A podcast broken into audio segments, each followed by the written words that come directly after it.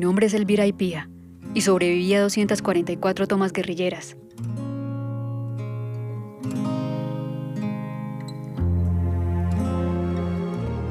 Yo soy Jorge Rosso. Desde los 14 años ingresé a la guerrilla y participé en múltiples tomas en el pueblo de Caldono.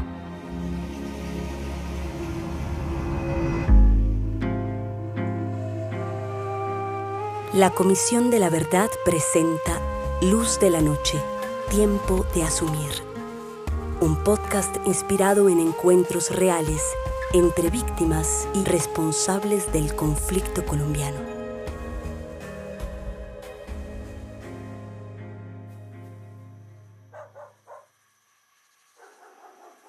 Desde que tengo memoria, mi pueblo ha vivido en guerra. Yo nací en Caldono, Cauca en 1993 y solo entre 1997 y 2014, las FARC-EP nos hizo vivir a los habitantes del pueblo 244 tomas guerrilleras. Recuerdo que a mí y a mis hermanos nos daba miedo irnos a dormir, nos daba miedo ir al colegio, nos daba miedo estar en el pueblo.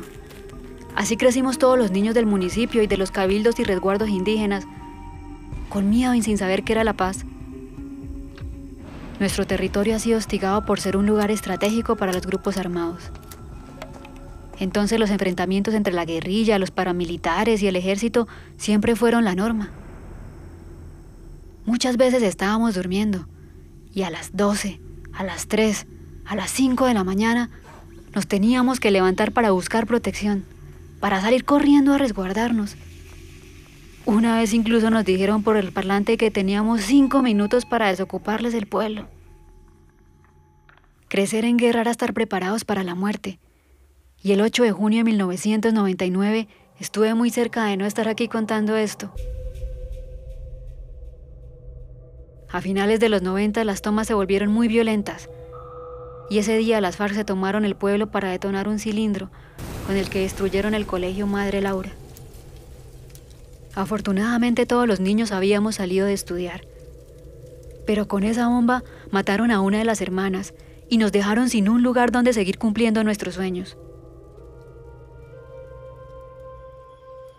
Apenas en el 2002 se pudo reabrir el colegio, pero en esos tres años muchos muchachos de las comunidades indígenas ya habían sido reclutados por la guerrilla de las FARC, entonces no tuvieron la posibilidad de terminar de estudiar.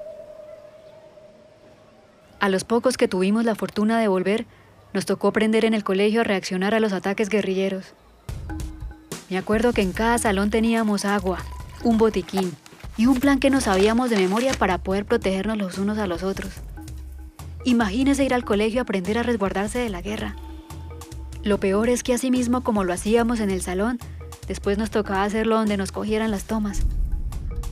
Es que lo recuerdo y es escalofriante pensar que aunque no teníamos ni 11 años, teníamos que estar alertas de no morir en medio de un enfrentamiento armado. Y que ninguno quería cumplir 14 o 15 porque tenían miedo de que alguno de ustedes se lo llevaran para la guerrilla. Ustedes se ensañaron con nosotros y afectaron a muchísimas personas sin explicación. A los que crecimos en Caldono, la guerra nos robó la infancia y yo quiero saber por qué. Para empezar, reconozco que sí le causamos daño a los niños y a la juventud por no dejarlos cumplir sus metas, por mochar sus estudios, por no darles esa oportunidad de seguir creciendo con sus familias y de seguir proyectándose para un futuro mejor para sus mismas comunidades. Elvira, fue un error muy grande el que cometimos con usted y con todos esos niños que, sin tener la madurez que se necesita para entender lo que significa una guerra, les tocó asumir responsabilidades para enfrentarla. Nunca alcanzamos a dimensionar lo que estábamos haciendo. Y es muy duro porque a nosotros también nos tocó verlo, vivirlo y hacerlo. Porque muchos ingresamos a las filas guerrilleras a los 14 o 15 años. Pero no nos dimos cuenta de que estábamos repitiendo esa historia en Caldono. Quisiera poder decirle por qué lo hicimos, pero pero no tengo una respuesta. Reconozco que llevamos la confrontación a un municipio humilde, que perjudicamos al pueblo indígena y que dejamos a los niños en medio de lo que pensábamos que era una guerra de adultos. Por eso quiero pedirles perdón. Pero esa fue la realidad y hoy asumimos esa responsabilidad, lo aceptamos y nos arrepentimos.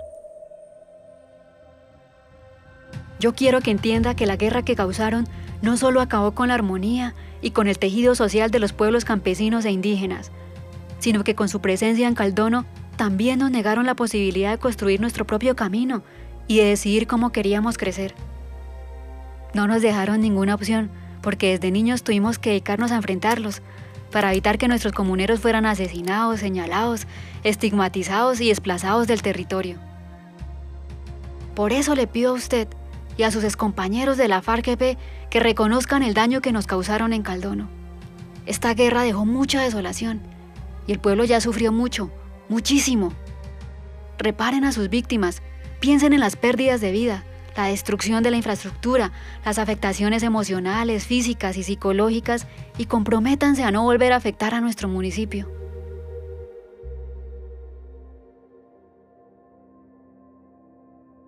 Con mis compañeros asumimos nuestra responsabilidad y le digo a usted y a toda la comunidad que estamos prestos a repararlos y a contribuir para aclarar todos los temas que no se han aclarado.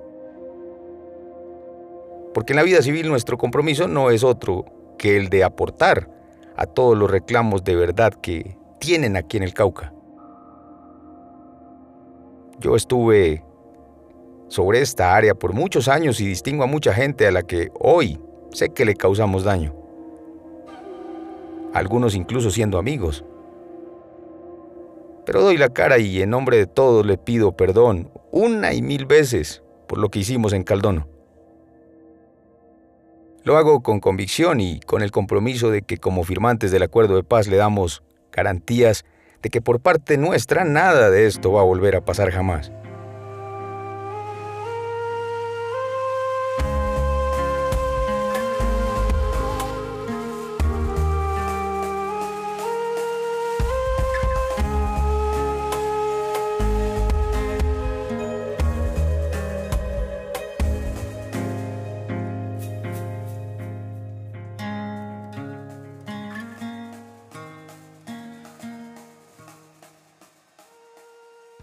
Este proyecto es una serie radial inspirada en encuentros reales de víctimas y responsables del conflicto colombiano. La Comisión para el Esclarecimiento de la Verdad, la Convivencia y la No Repetición no se hace responsable de la exactitud de los hechos narrados. Asimismo, la narración ha sido adaptada para crear un contenido radial apto para un público general. Los nombres y lugares han sido cambiados para proteger la identidad de los involucrados. Hay futuro si hay verdad.